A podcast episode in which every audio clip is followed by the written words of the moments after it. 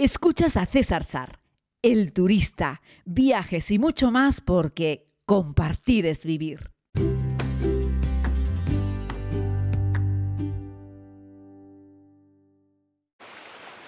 Sí, estoy nuevamente en el puerto de la Cruz y el océano Atlántico. Este maravilloso agua pues cubre las costas de la isla, rodea las costas de la isla de Tenerife, del archipiélago canario, ya saben, ¿no? Estoy en invierno, por cierto, sí, a principios del mes de enero y como pueden observar estoy en mangas de camisa porque aunque haya llovido esta mañana aquí siempre hay como un resol que hace que esto esté más bien calentito.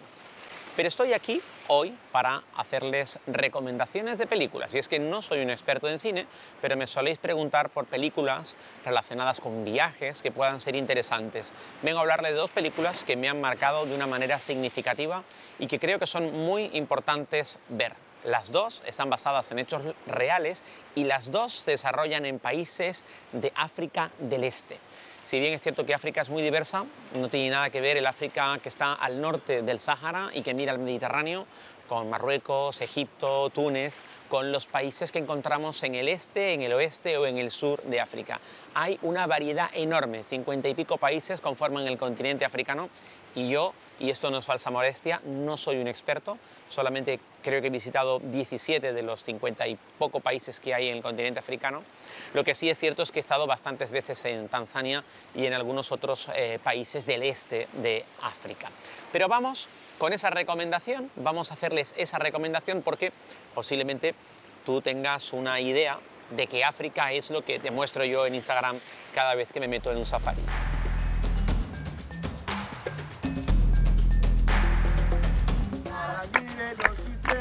Hakuna Matata. Hakuna Matata.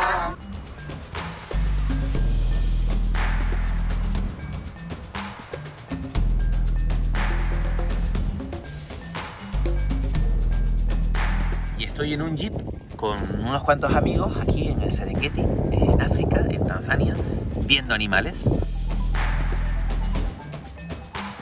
Y sí, es cierto, eso es África, evidentemente, Tanzania, hay parques nacionales, hay animales, hay una naturaleza exuberante, hay una gente en Tanzania donde afortunadamente no se pasa hambre. Es un país modesto, más modesto que Kenia, pero evidentemente no tiene nada que ver con algunos otros países centroafricanos.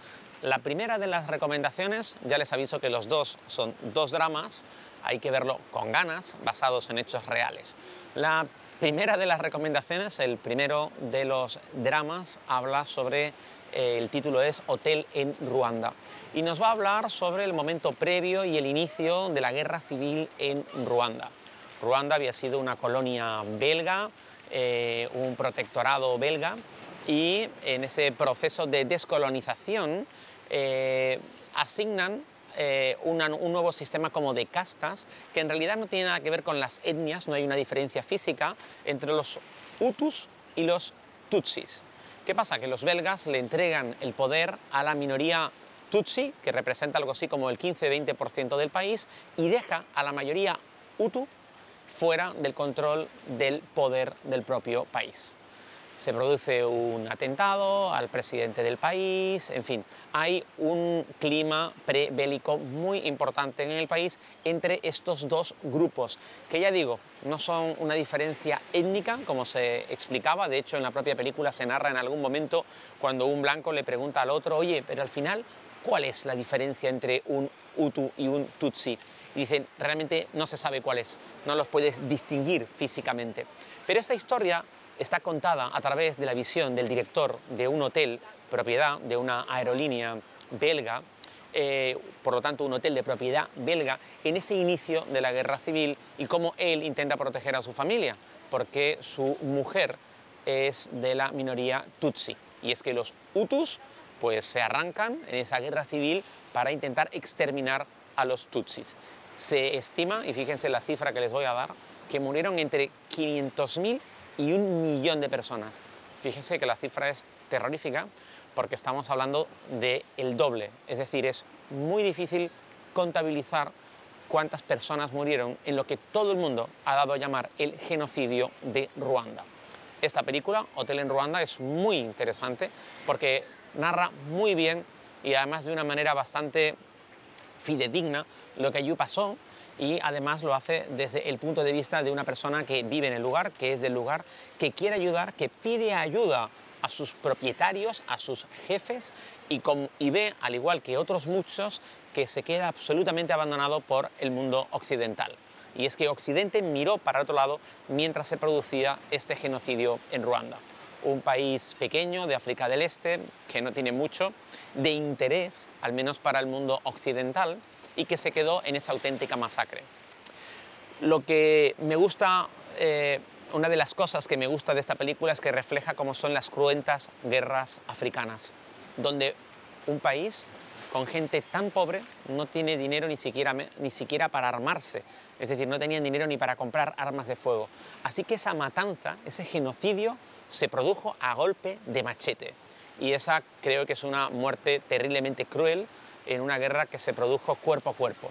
Y ya les digo, fue una auténtica carnicería. Así es que esta es la primera de las recomendaciones que le hago. Sé que es muy duro, pero no es menos duro reconocer que todos los países desarrollados del mundo miraron hacia el otro lado. También Naciones Unidas, que tenía allí cascos azules y que simplemente se quedaron allí como cuerpos de paz, pero no pudieron hacer nada por evitar esa guerra, pero tampoco mandaron efectivos suficientes como para frenarla. Así es que, machete en mano, unos intentaron acabar con los otros en esa trágica cifra de entre 500.000 y un millón de personas, y eso se produjo el siglo pasado, es decir, hace muy poco tiempo que se produjo esa matanza.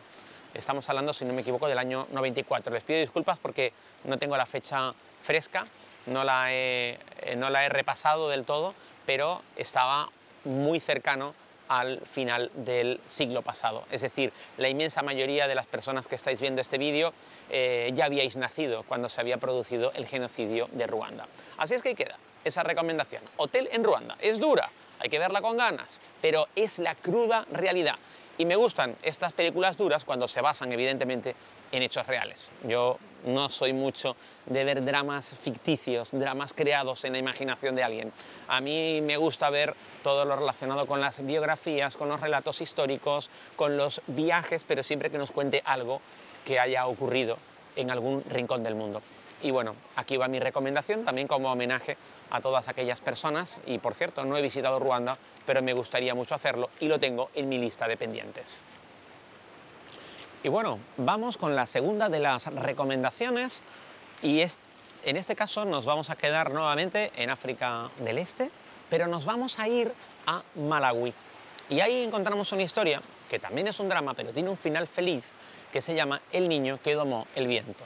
El niño que domó el viento también es una historia real basada en cómo un joven, es que no les quiero hacer mucho spoiler con esto, porque lo de Ruanda evidentemente ustedes ya saben lo que pasó, es público y notorio, pero posiblemente ustedes si no han leído el libro o no han visto la película de El niño que domó al viento tal vez no conozcan ustedes toda la historia. Así es que voy a intentar no pasarme con lo que les voy a contar, voy a intentar ser cuidadoso, pero en definitiva cuenta la historia de superación, de cómo un joven consigue adquirir conocimiento después de pasar un montón de penurias para poder ayudar a su familia, a sus seres queridos y en general a todo su pueblo. En un lugar de Malawi donde primero hubo un montón de problemas con inundaciones, donde luego se produjeron expropiaciones forzosas, donde luego hubo una gran deforestación, donde luego hubo una gran sequía, se produjo una gran hambruna y todo eso en una sociedad ya de por sí muy pobre. Y esta historia nos va a contar cómo funciona buena parte de la educación en África. Y es que en África, en estos países muy humildes de África, no existe la educación pública. No hay colegios gratis. Los niños que pueden ir a clase es porque sus padres pueden pagar una cuota. Y si tu padre no puede pagar una cuota, a ti te echan del cole. Y esa es la historia que cuenta esta película del niño que domó al viento. Una historia de superación basada en un niño que luego se va convirtiendo en un joven que ve como todo lo que ocurre a su alrededor no es más que un terrible drama que lleva su hambre a su, a su pueblo a una gran hambruna, a un gran hambre. Algo que ocurre con muchísima frecuencia en el continente africano. En algunos de los viajes que hacemos, eh, por ejemplo a Tanzania, tuve la oportunidad de mostrarles cómo es una escuela, Me acuerdo que en la segunda temporada de la serie me metí en una escuela pequeñita, en una escuela Masai, que estaba en Kenia, no en Tanzania, perdón, en Kenia, una pequeña escuela Masai a las afueras del Parque Nacional. Todos los niños iban con su uniforme, la escuela estaba fabricada con chapa, había unos pupitres ruinosos y los libros eran compartidos un niño con otro. Pero estábamos dentro de una escuela privada. Los padres tenían que pagar una cuota, aunque fuese pequeña, por dejar a sus niños allí en la escuela para que pudiesen estudiar.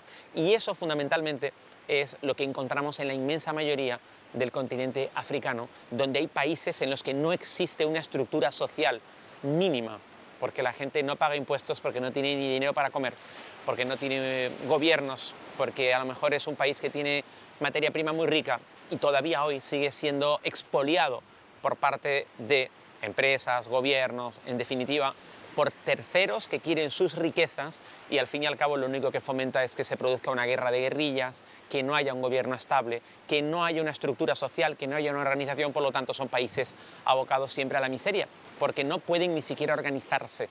Viven de sembrar, si la tierra les da algo bien y si la tierra no les da nada, se ven abocados a una terrible hambruna. Así es que, bueno, el acceso a la educación es algo muy difícil. La inmensa mayoría de las familias ni siquiera quieren que sus hijos vayan a la escuela porque creen que son muchísimo más productivos trabajando el campo. Es la historia que se repite en el continente africano y también en otros lugares del mundo.